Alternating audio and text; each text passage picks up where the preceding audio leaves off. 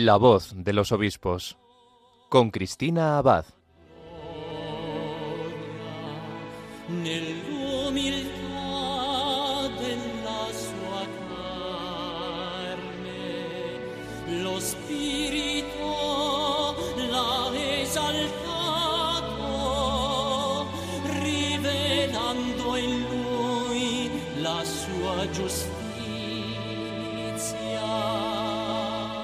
Muy buenas noches, querida familia de Radio María. Un cariñoso saludo de quien les habla, Cristina Abad. Bienvenidos a este nuevo programa de La Voz de los Obispos. Como cada 15 días nos reunimos aquí, en la emisora de la Virgen, para acercarnos un poco más a las vidas de nuestros obispos, conocer las experiencias de su ministerio, sus enseñanzas, sus mensajes y las noticias de sus diócesis.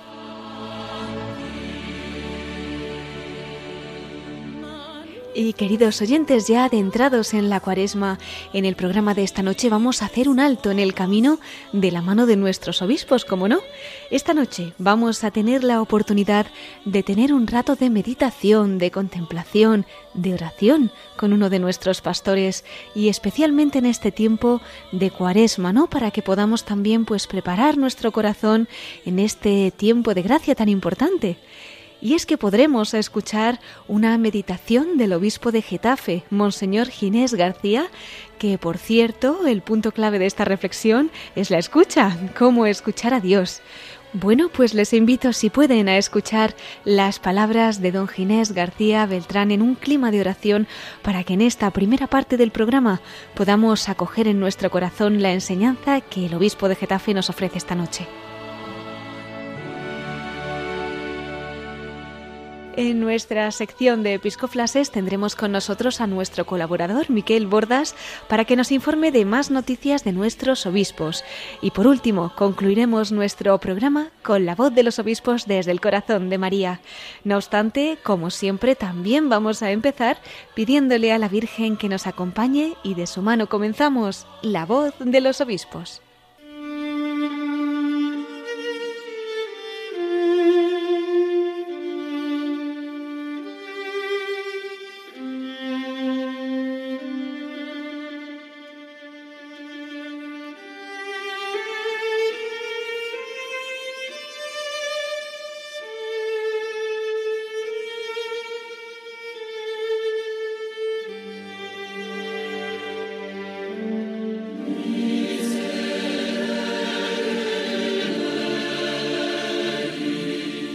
Pues queridos oyentes, como anunciábamos en esta primera parte de nuestro programa, les invito a que podamos escuchar una meditación del obispo de Getafe, de Monseñor Ginés García, especial para este tiempo de Cuaresma, que como él nos dice, podamos también nosotros escuchar la voz de Dios. ¿Cómo hacerlo?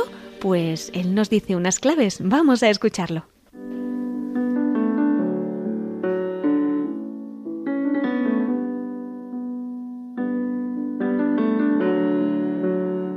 Un saludo, queridos hermanos y hermanas en el Señor. Con motivo de la cuaresma y como vengo haciendo a lo largo de estos años, quiero tener con vosotros una reflexión, unas meditaciones cuaresmales que nos ayuden a vivir este tiempo, este tiempo de gracia, un tiempo que nos lleva hacia la meta de la Pascua. La cuaresma es un camino de encuentro con el Señor, es un camino de conversión, es un camino de renovación interior donde sabemos que no estamos solos porque el Señor viene con nosotros. Con motivo de la cuaresma, el Santo Padre cada año nos dirige un mensaje. Este año el Papa ha querido dedicar este mensaje al relato de la transfiguración del Señor que leemos cada segundo domingo de la cuaresma. Y después de hacer un, una explicación, una exégesis de este texto evangélico, el Papa lo compara con el camino sinodal que ha emprendido la Iglesia en estos últimos años.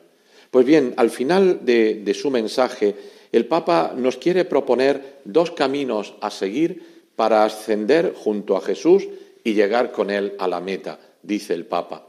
Yo quisiera eh, inspirarme en estos dos caminos. El primer camino que el Papa nos propone es el camino de la escucha. Tomando el texto de ese relato de la transfiguración, esa manifestación de Dios a través de la voz, este es mi Hijo el amado, escucharlo, el Papa nos dice que un camino para seguir la cuaresma, que un camino para llegar a la Pascua es la escucha de la palabra de Dios. Por eso en esta meditación yo quisiera detenerme en el tema de la escucha. La escucha que es algo tan importante, la escucha que tanto necesitamos en el mundo de hoy y que hemos necesitado siempre.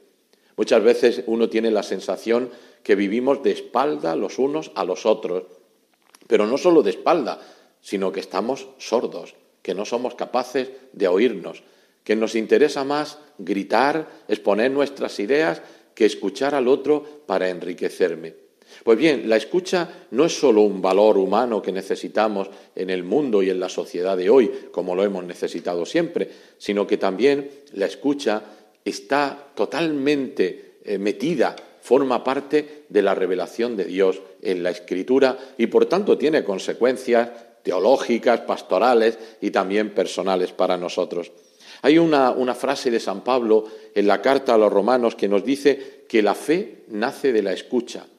La fe nace de la escucha y la escucha nos viene de la palabra de Cristo.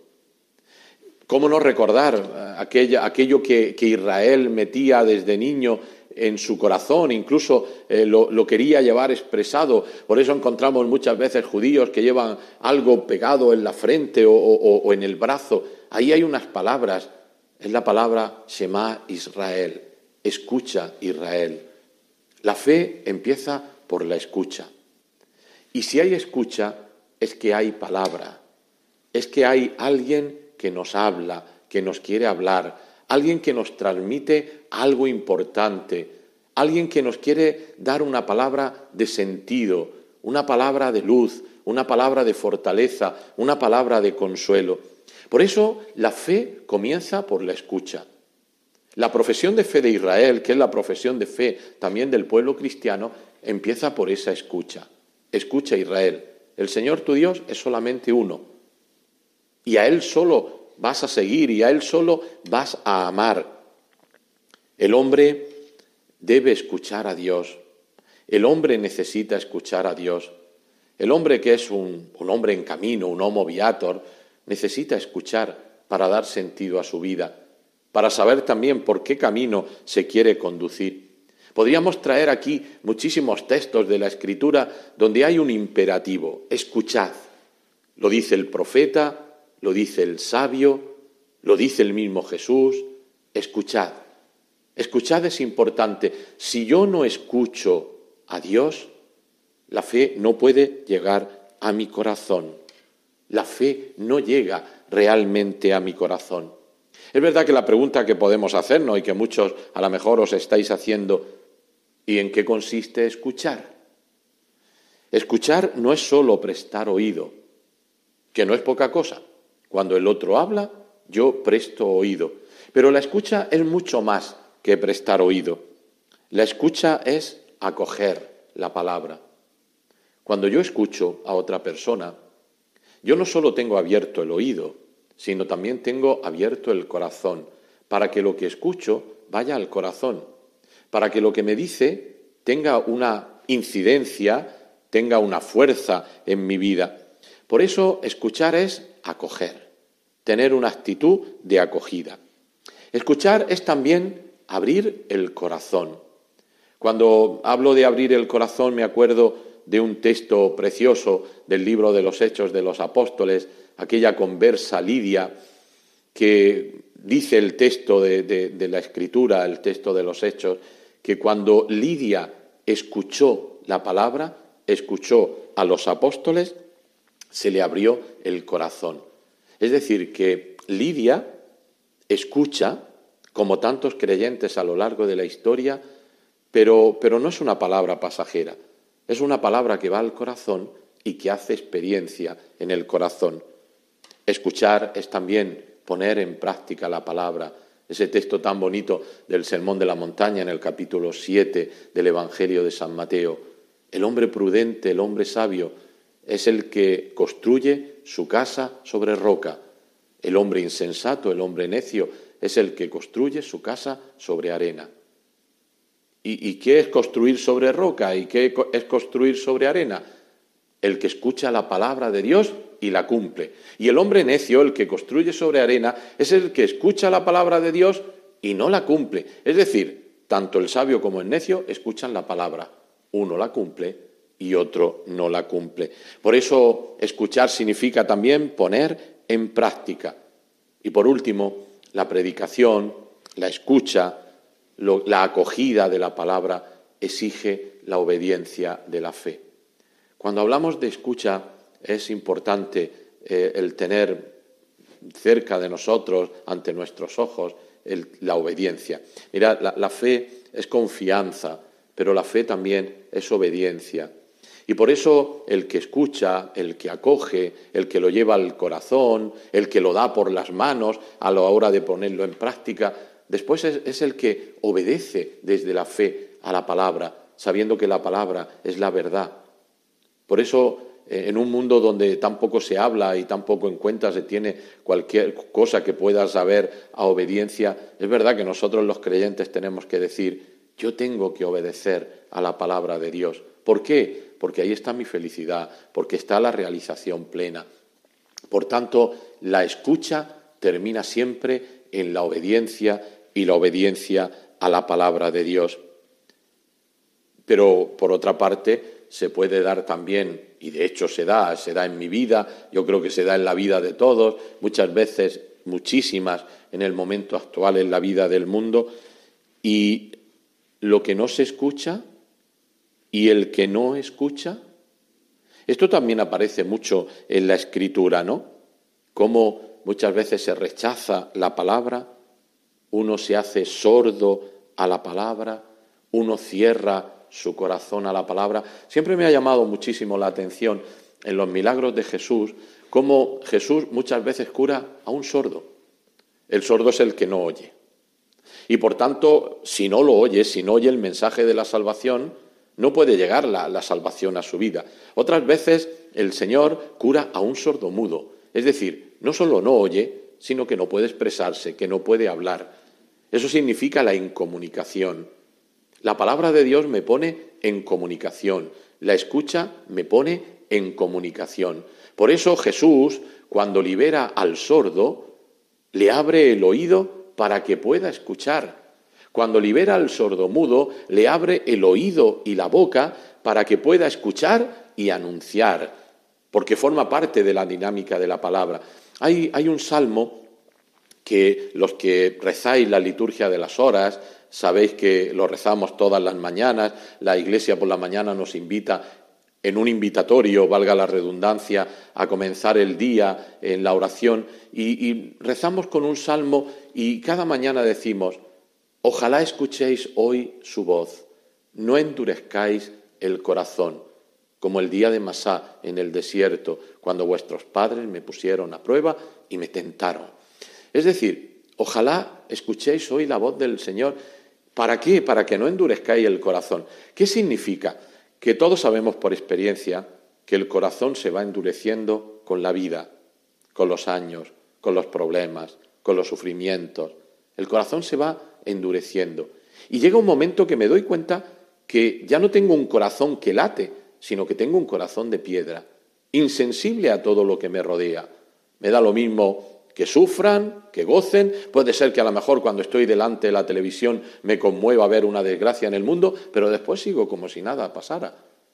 ¿Por qué? Porque tengo el corazón duro, porque he endurecido el corazón, porque tengo un corazón de piedra. Y sin embargo, el Señor lo que te dice es, mi palabra va a hacer que siempre tengas un corazón de carne, un corazón humano Dios, en aquel relato del profeta Ezequiel, de los huesos, de aquel campo de huesos, fijaros, cuando reconstruye al hombre, le da un corazón, un corazón nuevo, un corazón capaz de sentir. La falta de escucha de la palabra de Dios, queridos hermanos, nos da un corazón de piedra, hace que se endurezca nuestro corazón. Por el contrario, la escucha de la palabra de Dios hace que mi corazón no se endurezca. Cuando yo me confronto cada día con la palabra de Dios, hace que mi corazón siempre sea de carne, que mi corazón sea sensible, que sepa reír con el que ríe y llorar con el que llora. Un corazón capaz de ponerse en el lugar del otro, un, corazón capaz de compadecerse, de tener compasión, esa palabra tan importante en el Evangelio, tan importante en la historia de la conversión. Por tanto, el que no escucha no es de Dios. Lo dice el Señor en el Evangelio, no lo digo yo. El que escucha, el que no escucha no es de Dios. Por eso la Escritura nos habla muchas veces, lo decía en los, en los milagros, que Dios abre el oído. Dios nos abre el oído para que no vivamos al margen suya, para que podamos acoger nuestra salvación.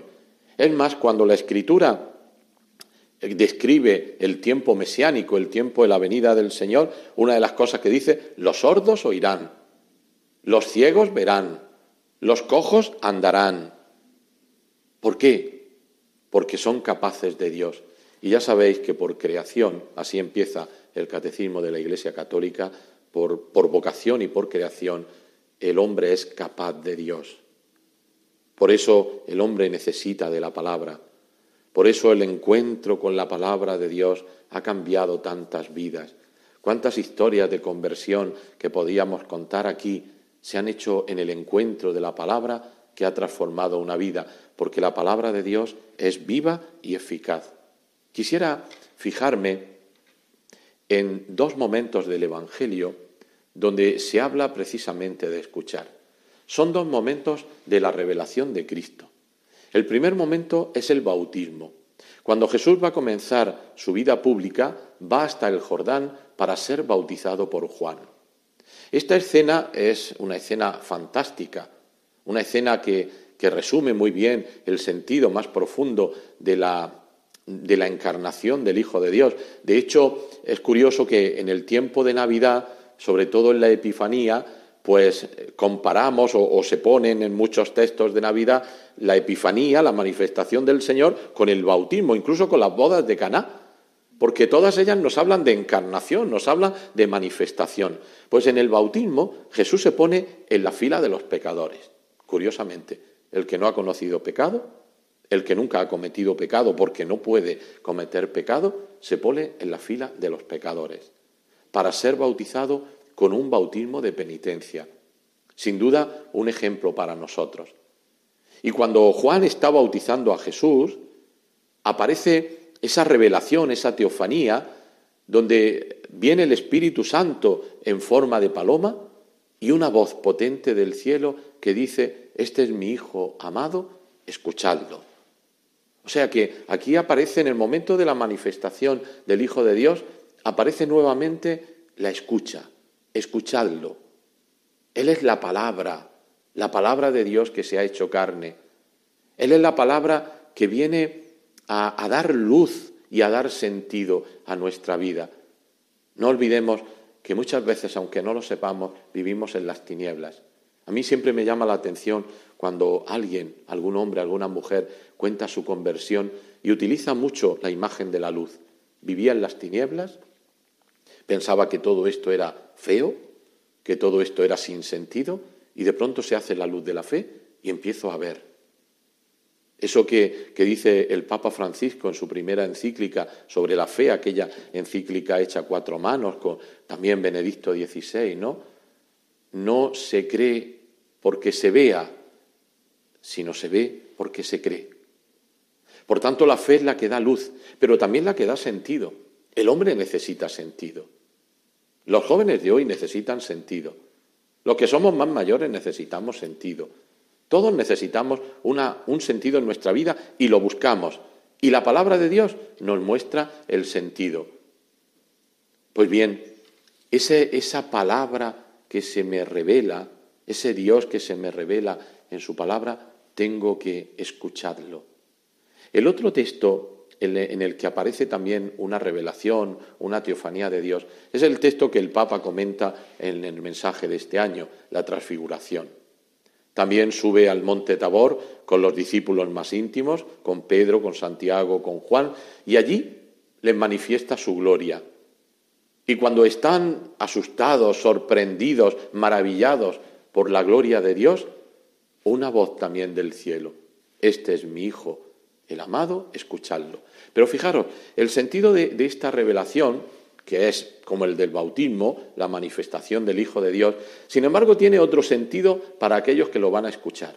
Y es que Jesús ya ha empezado a anunciar su crucifixión, su pasión, y después se van a vivir la pasión. Y lo que la revelación de, Jesús en su divinidad, como Hijo de Dios, escucharlo, eh, para los apóstoles, tiene aquí un sentido. Cuando veis que se oculta el rostro humano de Cristo, como dice el profeta, cuando veis que Cristo ha sido humillado y ha muerto como un, un maldito, como un malhechor en la cruz, no olvidéis que habéis visto su gloria. Es decir, detrás del sufrimiento, detrás de la fealdad del mundo, detrás de tantas cosas negativas que nos pasan cada día, tenemos que ver la gloria de Dios. Y también tenemos que aprender a escuchar al Hijo en el sufrimiento, en el dolor, en la vulnerabilidad, en la muerte. Ahí hay que aprender a escucharlo. ¿Cuál es el sentido del dolor? No lo sabemos.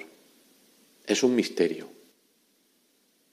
Quien quiera dar un sentido al dolor desde la propia humanidad no, va a ser capaz de darlo. ¿Cuál es el sentido que, yo le puedo dar al dolor? Cristo crucificado. La humanidad de Cristo humillada, sacrificada. Eso sí que es una palabra que da sentido al dolor. Por eso Jesucristo, a Jesucristo hay que escucharlo con el oído, pero a Jesucristo también hay que escucharlo en su Pascua, en su sufrimiento. Es una palabra potente. La palabra de Dios en la entrega del Hijo es una palabra potente, una palabra que llega al corazón, que lo transforma, que lo cambia. No es solo una palabra, una palabra que me ilustra, sino que es una palabra que me convierte, que me cambia. Por eso cuando pensamos sentido de la muerte, sentido del sufrimiento, humanamente ninguna explicación. El mal es un misterio de iniquidad que no sabemos explicar. Solo se puede comprender, solo se puede explicar, solo puede dar sentido en Cristo crucificado, en la entrega del Hijo, en una entrega que hace por amor. Por eso, fijaros, escuchar la palabra, escuchar, es la actitud del discípulo. Eh, cuando lleguemos a la Semana Santa, a mí me gusta muchísimo eh, volver a, meditar y a contemplar los cánticos del siervo de Yahvé, del profeta Isaías, ¿no? Y, ahí empieza uno de los, de los cánticos diciendo, el Señor me ha dado una lengua de iniciado, una lengua de discípulo, para que escuche, para que escuche como discípulo. Escuchar como discípulo significa una apertura del corazón, queridos hermanos. Significa que cuando yo escucho, y esto nos pasa muchas veces, al, menos me pasa a mí, que muchas veces escucho y ya estoy pensando la respuesta que le tengo que dar al que escucho. Le quiero dar la solución, cuando a lo mejor él no, no busca ninguna solución. Y cuando yo escucho la palabra de Dios, muchas veces quiero juzgar a la propia palabra y no sentirme juzgado por la palabra y no sentirme enriquecido por la palabra. Por eso cuando escuchamos tenemos que escuchar con el oído, con el corazón del discípulo. Ese discípulo que se acerca cada día a la escuela del Maestro. Por eso escuchar significa estar abierto a la novedad, a la sorpresa. ¿Cuántas veces habremos leído un texto de la Escritura? Hay muchas veces que, que, cuando vamos a misa, cuando escuchamos, cuando leemos un texto de la Escritura, no hace falta ni que lo leamos, ya sabemos lo que dice, y sabemos cuál, es el desenlace, cuál es el final. Sin embargo, esto es una equivocación. La palabra de Dios es siempre nueva. La palabra de Dios no solo habla, sino que me habla a mí en este momento de, mi historia, en estas circunstancias, en este hoy de salvación. Qué errores cuando yo voy delante de la palabra y no dejo que la palabra me interpele, me ilumine, me cure. Por eso escuchar es la actitud del discípulo. Pero bueno, junto a esto, eh, hablamos de cómo nosotros escuchamos, pero no solo nosotros escuchamos. Dios también nos escucha. No, no solo yo escucho, yo también. Eh, la, la fe es un diálogo de salvación. Dios habla, yo respondo, pero yo también le hablo a Dios. ¿Y cómo le hablamos a Dios? Por la oración. Dios escucha al hombre. Esto es una buena noticia. Dios escucha al hombre. Dios me escucha. El Evangelio de, de pedid y recibiréis, llamad y se os abrirá, buscad y encontraréis. Nos dice que, que Dios escucha. Por tanto, la, importancia que tiene de la la, importancia que tiene la oración. Yo recuerdo el texto del Éxodo, cuando Dios se manifiesta a Moisés y le dice, que tiene que salvar al pueblo, que tiene con él que llevar al pueblo a la libertad, de la esclavitud a libertad. He escuchado la opresión de mi pueblo y voy a liberarlo. Dios escucha. Dios me escucha. Dios no es indiferente a mis sufrimientos, tampoco a mis gozos. Dios me está escuchando, me escucha siempre.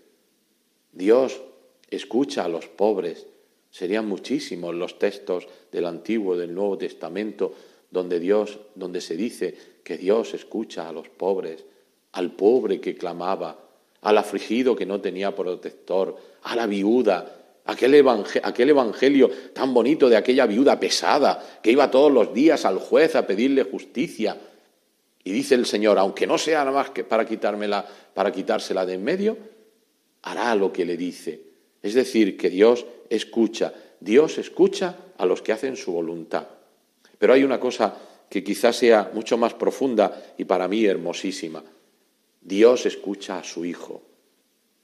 Y cuando nosotros hablamos, cuando habla la Iglesia, habla Cristo, que es su, porque la Iglesia es su cuerpo. Esto San Agustín lo, lo desarrolla mucho cuando habla del Cristo total, que es la Iglesia, y dice que cuando rezamos, Dios escucha a su Hijo. Por eso no da lo mismo rezar el Padre Nuestro que hablábamos otros años en estas meditaciones cuaresmales, hablamos del Padre Nuestro. Eh, Dios en nuestra voz, en la voz de la Iglesia, está escuchando a su Hijo, porque somos su, su cuerpo. Y por tanto, Dios escucha a su Hijo. Y yo, que soy el cuerpo de Cristo, que soy Cristo, a mí también Dios me escucha. Quisiera brevemente, para ir terminando, decir, mirad, eh, la escucha es un arte. Eh, el que escucha abre su vida. El que escucha mete al otro en su vida, como decíamos de, la curación del sordo. El que escucha se enriquece. El que escucha es capaz de cambiar el corazón. El que escucha es capaz de caerse de sus seguridades. El que escucha se siente muchas veces indigente, pero no solo. Es decir, que la escucha es una necesidad que todos tenemos, también una necesidad espiritual. Por eso, ¿cómo escuchar a Dios? A Dios lo podemos escuchar y lo escuchamos en su palabra. Por eso la cuaresma es un tiempo propicio para leer la palabra de Dios, para meditarla, para contemplarla, para ponerla en práctica. La escucha se hace a través de la palabra, pero también Dios nos habla y nosotros escuchamos en los sacramentos. Dios me habla en la Eucaristía. Cuando yo estoy contemplando el misterio eucarístico, Dios me está hablando, está viniendo realmente a mi corazón. También escuchamos a Dios cuando escuchamos a los hermanos cuando escuchamos a los más pobres, cuando no pasamos de largo. ¿En qué consiste el juicio? Cada vez que lo hicisteis con uno de estos mis hermanos más humildes, conmigo lo hicisteis. Y Dios también habla en los acontecimientos de la vida. No dejemos que los acontecimientos de la vida pasen sin que nosotros no los vivamos realmente.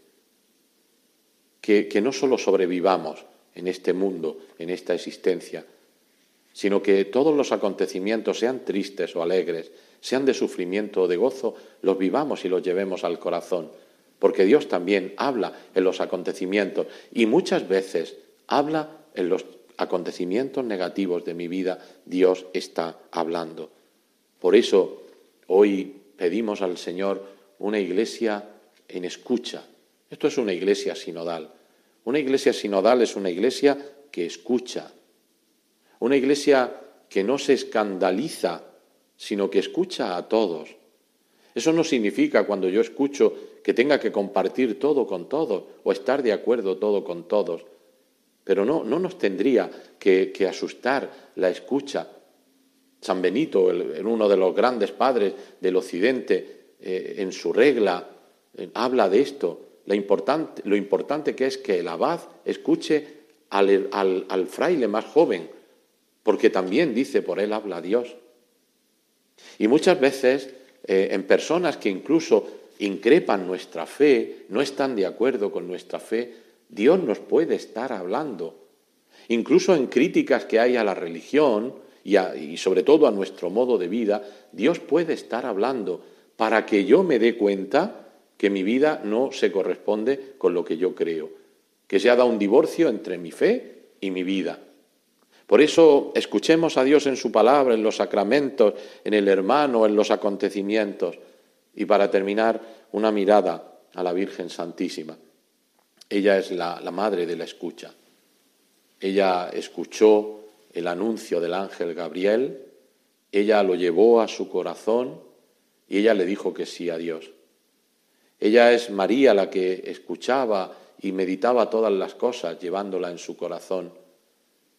Ella es la que hace realidad en su vida las palabras de Cristo, dichoso los que escuchan la palabra de Dios y la cumplen.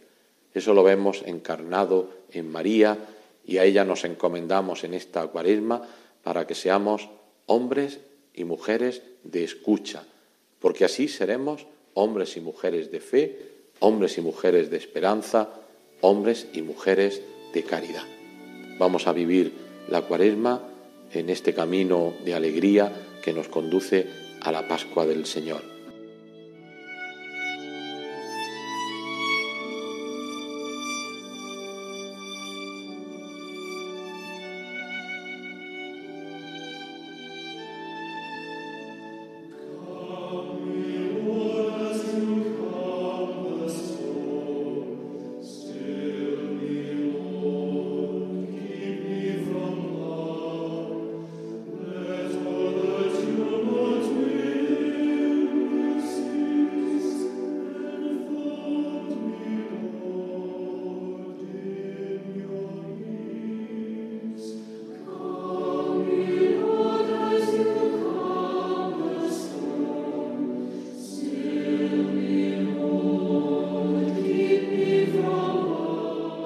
Queridos oyentes, ya adentrados en la cuaresma, recordamos que hemos dedicado la primera parte de nuestro programa precisamente a profundizar en el sentido de este tiempo de gracia, y lo hemos hecho a partir de la meditación que nos ha ofrecido el obispo de Getafe, don Ginés García, que nos ha invitado a escuchar a Dios durante estos días.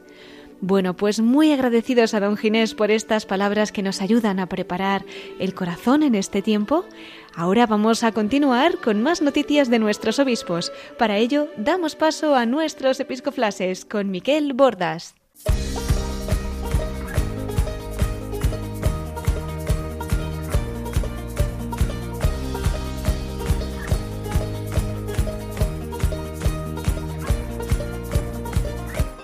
Brothers and sisters, fill these cups with life.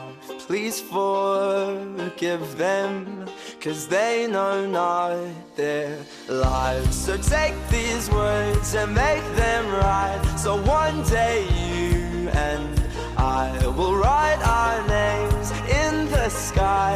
We'll confide, and I'll find mine on the side. Y con esta sintonía entramos en nuestros episcoflases. Vamos a dar la bienvenida a nuestro colaborador, Miquel Bordas. Muy buenas noches, Miquel. ¿Qué tal estás? Muy buenas noches, Cristina. Muy buenas noches a todos nuestros radio oyentes. Pues muy bien, en este domingo siguiente de esta cuaresma que estamos aprovechando, ¿no? Para ponernos pues, a tono, para prepararnos para la Semana Santa de la Pascua, para un poco pues purificar también nuestro espíritu mediante la oración, el ayuno y la limosna. Seguimos, seguimos, que no hay que parar el ritmo. Pues sí, sí, efectivamente, y con meditaciones como la que hemos escuchado del obispo de Getafe, ¿verdad? De don Ginés García, pues todavía con mucho más motivo y con más atención, ¿verdad? Sí, claro, o sea, porque es que el cuerpo se relaja, ¿no? Y a veces hay que elevar el espíritu y esas, esas charlas, esas conferencias, o esa formación, esa enseñanza, esa catequesis, pues de nuestros pastores nos viene fenomenal. Muy bien, claro que sí, Miquel. Bueno, cuéntanos, a ver qué episcoflases nos traes para esta noche. Cristina, si te parece, vamos a comenzar eh, esta sección pues enviando una felicitación pues muy cordial y toda nuestra oración para su misión eh, a dos cardenales españoles. ¿Y por qué? Pues porque ya muchos habrán escuchado en estos días la noticia de que el Papa Francisco ha renovado su Consejo de Cardenales al haber expirado el mandato del anterior. Y resulta que entre los nuevos miembros de este Consejo de Cardenales pues figura el presidente de la Conferencia Episcopal Española y arzobispo de Barcelona, que no es nada más ni nada menos que el cardenal Juan José Omeya, que también, pues, eh, eh, en este caso también hay otro español menos conocido, el cardenal salmantino Fernando Vergez, que es el presidente de la gobernación del Estado de la Ciudad del Vaticano, con lo cual ese consejo eh, de cardenales pues pasa a tener dos cardenales españoles y esta noticia pues se hizo pública hace poco, el pasado martes 7 de marzo. Miquel, y para situarnos un poco, cuéntanos, saber qué consiste esto del Consejo de Cardenales, ¿no? Sí, es un órgano eh, consultivo relativamente reciente de, pues, de este pontificado, ¿no? Del Papa Francisco. Eh, todos los cardenales tienen esa misión de ayudar eh, de forma más estrecha al Santo Padre, ¿no? Pero pues hay tantos y, obviamente pues el Papa necesita también, aparte de lo que son los órganos de la curia, em, más orgánicos, pues tener una especie como de consejeros, eh, pues entiendo yo que en temas que a ellos a él le incumben o incumben a toda la Iglesia. Y ese es el Consejo de Cardenales, ¿no? Que fue además una de las sugerencias de las congregaciones generales de los cardenales precedentes al último cónclave, ¿no? Y que señala y cito aquí, la conveniencia de instituir un restringido grupo de miembros del episcopado procedentes de las distintas partes del mundo al que el Santo Padre pudiera consultar singularmente o en forma colectiva sobre cuestiones particulares, ¿no? Consultar, consejo, que al final también es, es una virtud, ¿no? El, saber dar consejo, saber pedir consejo, ¿no? Es también una medida de, de, prudencia fundamental y siempre, pues, al final la decisión en este caso corresponde al Santo Padre y que ante, ante Dios y su conciencia, nunca mejor dicho, pero que pueda plantear y, y, asesorarse, pues, también de otros hermanos en el episcopado cardenales, pues siempre le ayuda. Y así, el Papa Francisco, en esta iniciativa del Consejo de Cardenales, pues la trata como una notable ayuda para poder desempeñar su ministerio pastoral. Y ya fue nada más empezar ¿no? su ministerio hace, pues hace 10 años, el 13 de abril de 2013, que anunció la constitución de este Consejo con esa tarea concreta de ayudarle en el gobierno de la Iglesia Universal y de estudiar un proyecto de revisión de la Constitución Apostólica Pastor Bonus sobre la curia romana. Hay que decir también que ese consejo que ahora se renueva, el anterior, ha sido el que ha acompañado en esto, este proceso de revisión de la Constitución apostólica sobre la curia romana, ¿no? Y ahora entiendo que lo que se va a hacer y donde Papa Francisco necesita consejo es cómo implementar, cómo ejecutar, dar cumplimiento a esta nueva Constitución apostólica sobre la curia romana. Pues bien, esa nueva constitución, y recordarán nuestros oyentes, eh, que regula la curia romana, se llama Predicate Evangelium y fue aprobada eh, por el Santo Padre justo hace un año, el 19 de marzo del año 2022. Bien, también decir que este Consejo de Cardenales pues es una expresión ulterior de la comunión episcopal y del auxilio al munus petrinum, al, al, oficio de Pedro, ¿no? que el episcopado distribuido por el mundo puede ofrecer. Y también vemos que en ese consejo pues, eh, hay, presentes cardenales un poco representativos de las distintas realidades de la Iglesia también a nivel continental o de distintos continentes. Y el caso es que con motivo de este nombramiento, el nuevo miembro de este consejo, el cardenal Omeya, ha emitido un mensaje que se ha publicado en la web de la Conferencia Episcopal Española en el que comparte cómo ha acogido esta nueva misión que le encarga el Santo Padre, ¿no? Pues vamos a escucharlo. Damos paso al arzobispo de Barcelona y presidente de la Conferencia Episcopal Española, el cardenal Juan José Omella. Lo primero, doy gracias al Santo Padre por haber pensado en mi persona, pero yo creo que mi persona no es lo importante, sino es también a, a, quien represento, que es la Iglesia en España, y que quiere tener en cuenta un poquito dentro de los continentes, pues que esté representada toda la Iglesia universal. Y entonces ha pensado en uno de España. Yo quiero agradecer al Santo Padre esa, esa deferencia a la Iglesia en España. Y segundo, yo creo que eso me pide a mí una mayor responsabilidad y una mayor, eh, un mayor trabajo. Yo ya estoy a punto de jubilarme, pero me pide ese trabajo el Papa, pues yo encantado de, colaborar siempre por el bien de la Iglesia y por el bien de la sociedad y por el bien del Papa que está llevando a cabo ese trabajo tan bonito que es el, el tema sinodal, eh, ponerla en camino a toda la Iglesia Universal para un objetivo que es no dejar de evangelizar al mundo de hoy que está tan necesitado. Esa es la Iglesia sinodal, necesitado del mensaje de Jesús. Ese es el mensaje del sínodo donde quiere que todos colaboremos y trabajemos para anunciar la buena noticia de Jesús. Y en eso quiero colaborar hasta que tenga fuerzas o el Señor me aguante las fuerzas que tengo y me las permita durante el largo tiempo que pueda colaborar y ejercer ese ministerio. Eran las palabras del cardenal Omeya a colación de su nombramiento como miembro del Consejo de Cardenales que ha renovado el Papa Francisco. Por cierto, Miquel, ¿se sabe ya cuándo será la primera reunión de este nuevo Consejo Cardenalicio? Pues sí, Cristina, ya está publicada la fecha y la primera reunión del nuevo Consejo de Cardenales, según ha informado también el mismo Vaticano, será el próximo 24 de abril a las 9 de la mañana en Casa Santa Marta, es decir, pues después en tiempo de Pascua, ¿no? Cuatro días después el Papa viajará también, como sabemos, a Hungría eh, en ese viaje también pastoral. Pues ya iremos informando de más detalles aquí en Radio María. ¿Qué más episcoflases nos traes, Miquel? Pues mira, Cristina, ya que en nuestras ondas de Radio María, eh, pues hace unos instantes nos están trasladando a Roma, mientras hablábamos de este nuevo Consejo de Cardenales, vamos a continuar ahí, en el Vaticano, porque el Papa Francisco ha recibido este sábado a la ONG para el Desarrollo que se llama Misión América, con ocasión de los 30 años de su fundación. Recordemos que esta organización está vinculada a la Comisión Episcopal de la Conferencia Episcopal Española para las misiones y cooperación entre las iglesias. Y junto al presidente de esta asociación de Misión América, don Fernando Redondo, y un grupo de voluntarios, ha viajado a Roma el presidente de esta comisión, que es el arzobispo de Pamplona y Tudela, Monseñor Francisco Pérez, que pues después de estar un poco malito ya está en plena forma, ha estado acompañando a las Javieradas ¿no? en esta época. Y también eh, con ellos han viajado dos prelados miembros de esta comisión. Eh, en primer lugar, el obispo de Cádiz y Ceuta, Monseñor Rafael Zornoza, y en segundo lugar el obispo de Segovia, Monseñor César Franco.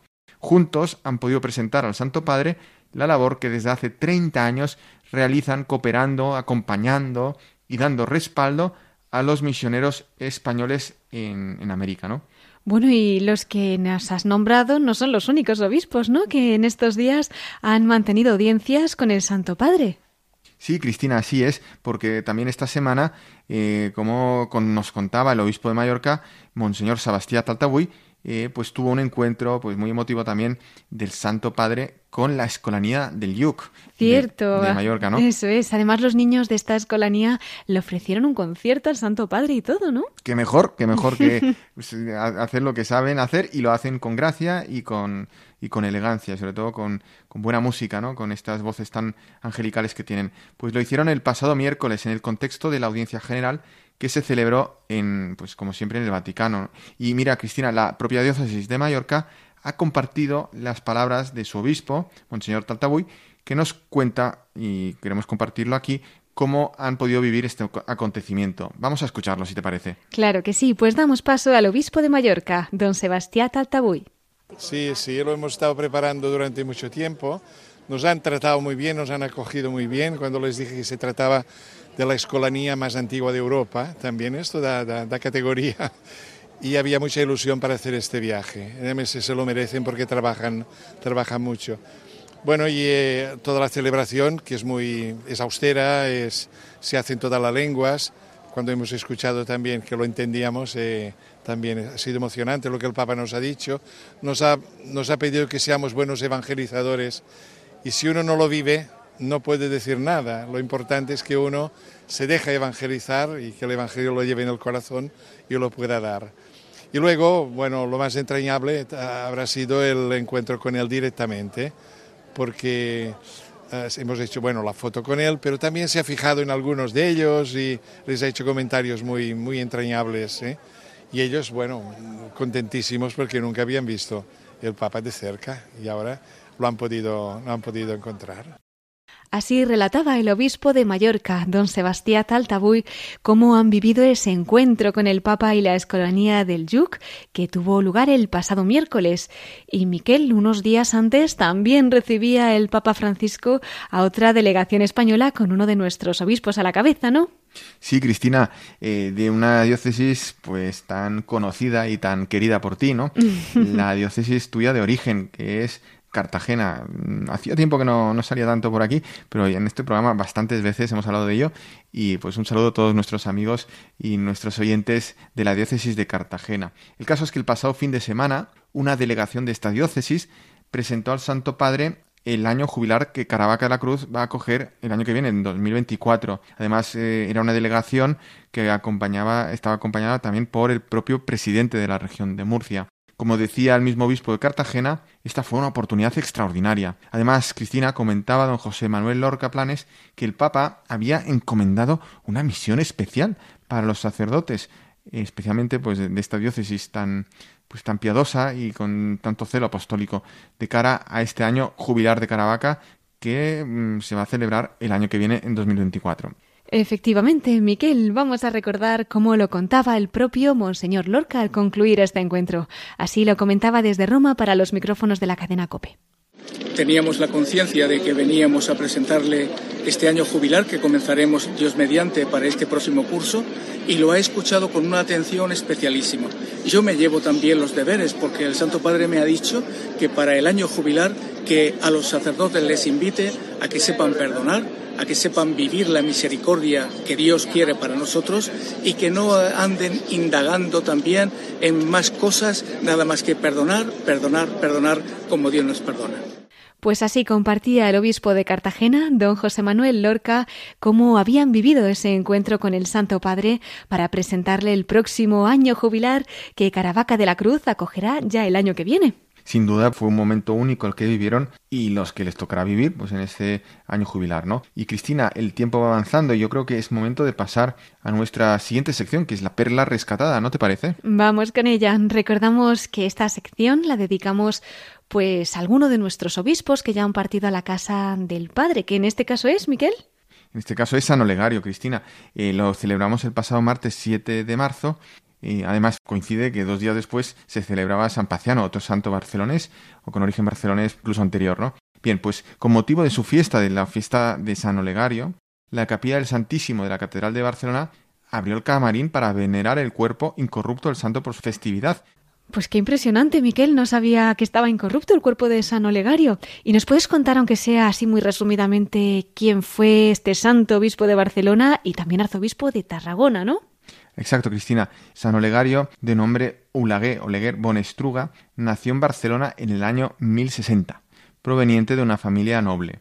Fue ordenado presbítero y también llegó a ser canónigo del capítulo de la Catedral de Barcelona. Era hijo del secretario de Ramón Barangué I, conde de Barcelona, y fue luego consejero de otros condes de Barcelona, eh, Ramón Barangué III y Ramón Berenguer IV. Hasta el año 1116 que va a ser nombrado obispo de Barcelona. Y coincidiendo con la conquista de Tarragona, fue también nombrado arzobispo, el primer arzobispo eh, de la reconquista de esta ciudad, eh, sin perder en la mitra de Barcelona y recibiendo el cargo de administrador eclesiástico en los territorios que la todavía no restaurada diócesis tenía en Tortosa.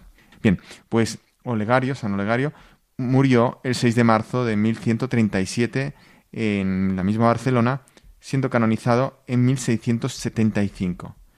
Al principio fue enterrado en el claustro de la Catedral de Barcelona, pero luego fue trasladado a la capilla del Santísimo Sacramento y del Santo Cristo de Lepanto. Y bien, Cristina, eh, te cuento y a nuestros oyentes que también su sepulcro está hecho mm, con alabastro y es considerado como una de las obras más notables de la escultura catalana del siglo XVII. Sin embargo, como decíamos, el camarín contiene dentro de una urna sepulcral de vidrio el cuerpo incorrupto de este santo San Olegario revestido pues con toda la vestimenta de obispo. Pues qué interesante, Miquel. Vamos a aprovechar para pedir la intercesión de San Olegario para todos nuestros obispos, bueno, y para todos nosotros, por supuesto.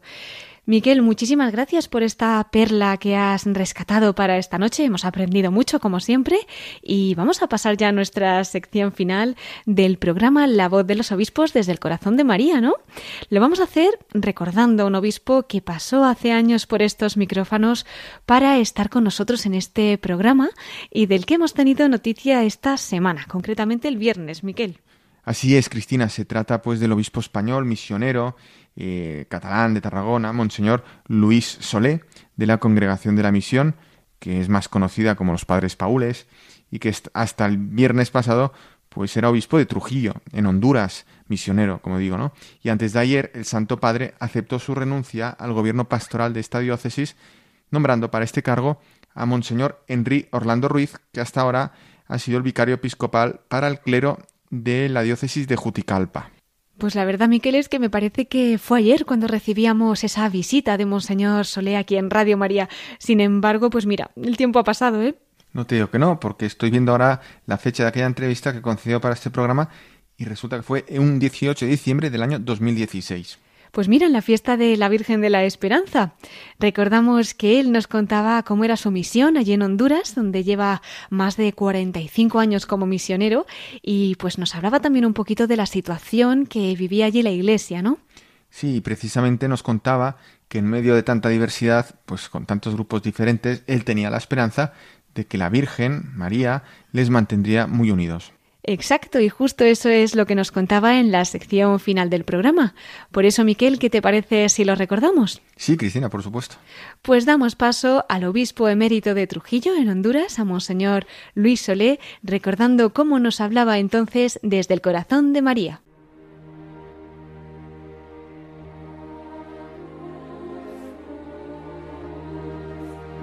Bien, el vivir en una situación de, tantos grupos distintos, de, eh, yo diría, de enfrentamientos políticos también, porque la población está muy dividida en Honduras. Eh, para mí es, siempre una referencia muy importante el texto donde ah, en el capítulo 1 de los Hechos de los Apóstoles se nos cuenta que después de subir Jesús al cielo están reunidos en una casa de alto eh, los apóstoles, los familiares de Jesús, algunas mujeres y María, la Madre del Señor. Cuando pienso que toda esa gente habían tenido choques fuertes, eh, los, los, apóstoles entre sí se pelearon, eh, la familia de Jesús querían llevarse a Jesús porque decía que estaban locos, cuando las mujeres dicen que Jesús ha resucitado, se ríen de ellas los apóstoles, es tuvieron sus choques, estuvieron desunidos, se pelearon entre ellos. Y ahí está María, creando unidad.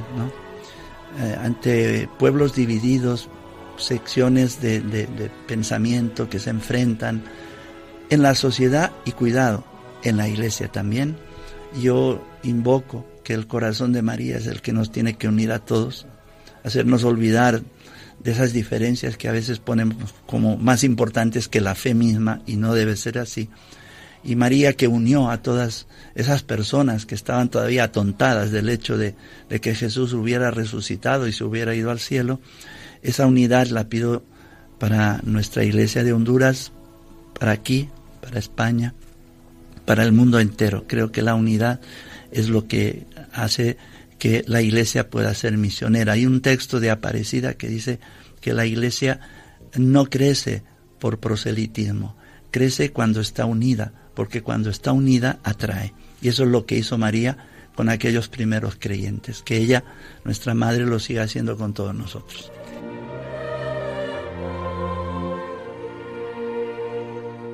Así nos hablaba desde el corazón de María el español Monseñor Luis Solé, ya obispo emérito de Trujillo, de Honduras. Como decíamos, el viernes se hacía pública la aceptación de su renuncia por parte del Santo Padre al gobierno pastoral de esta sede y son palabras que compartía con nosotros hace ya varios años, en 2016, cuando durante una visita a España tuvo la amabilidad de visitarnos aquí en los estudios de Radio María. Pues confiando en que, como él decía, la Virgen siga atrayéndonos cada día y manteniendo unida a la Iglesia, rezamos por él y nos unimos también en oración por esta nueva etapa que se abre para él, para Monseñor Luis Solé, como obispo emérito de Trujillo allá en Honduras. Pues queridos oyentes, hemos llegado ya al final de nuestro programa. Ya saben que pueden encontrar este y todos nuestros programas en el podcast de Radio María. Los pueden pedir también llamando por teléfono al 91 822 8010 o a través de nuestra página web en radiomaria.es entrando en el apartado de pedidos de programas. También puede ser a través de correo electrónico escribiendo a pedidos de programas arroba radiomaria.es. Bueno, antes de concluir, les voy a recordar también nuestro correo electrónico para todos aquellos que nos quieran escribir. Lo pueden hacer a la voz de los obispos arroba radiomaria.es. En el caso en que prefieran hacerlo por correo postal, también nos pueden enviar sus cartas a Paseo de Lanceros, número 2, planta primera 28024, Madrid Agradecemos al obispo de Getafe, Monseñor Ginés García, la meditación que nos ha ofrecido para este tiempo de cuaresma. Miquel Bordas, muchísimas gracias también a ti por los episcoflases que nos has traído esta noche. Y como no, muchas gracias también a todos ustedes, queridos oyentes, por habernos acompañado este domingo en el que hemos dedicado nuestro programa a meditar sobre la cuaresma y también pues a ponernos un poquito al día de esas noticias que nos han llegado esta semana de nuestros obispos. Les invito a seguir en la emisora de la Virgen con las noticias que les ofreceremos ahora en el informativo de Radio María. Se despide Cristina Abad. Hasta dentro de 15 días, si Dios quiere, a la misma hora, a las 9 de la noche, las 8 en Canarias. Pues deseándoles una santa cuaresma, nos volvemos a encontrar en dos semanas. Hasta entonces, con María, en la voz de los obispos.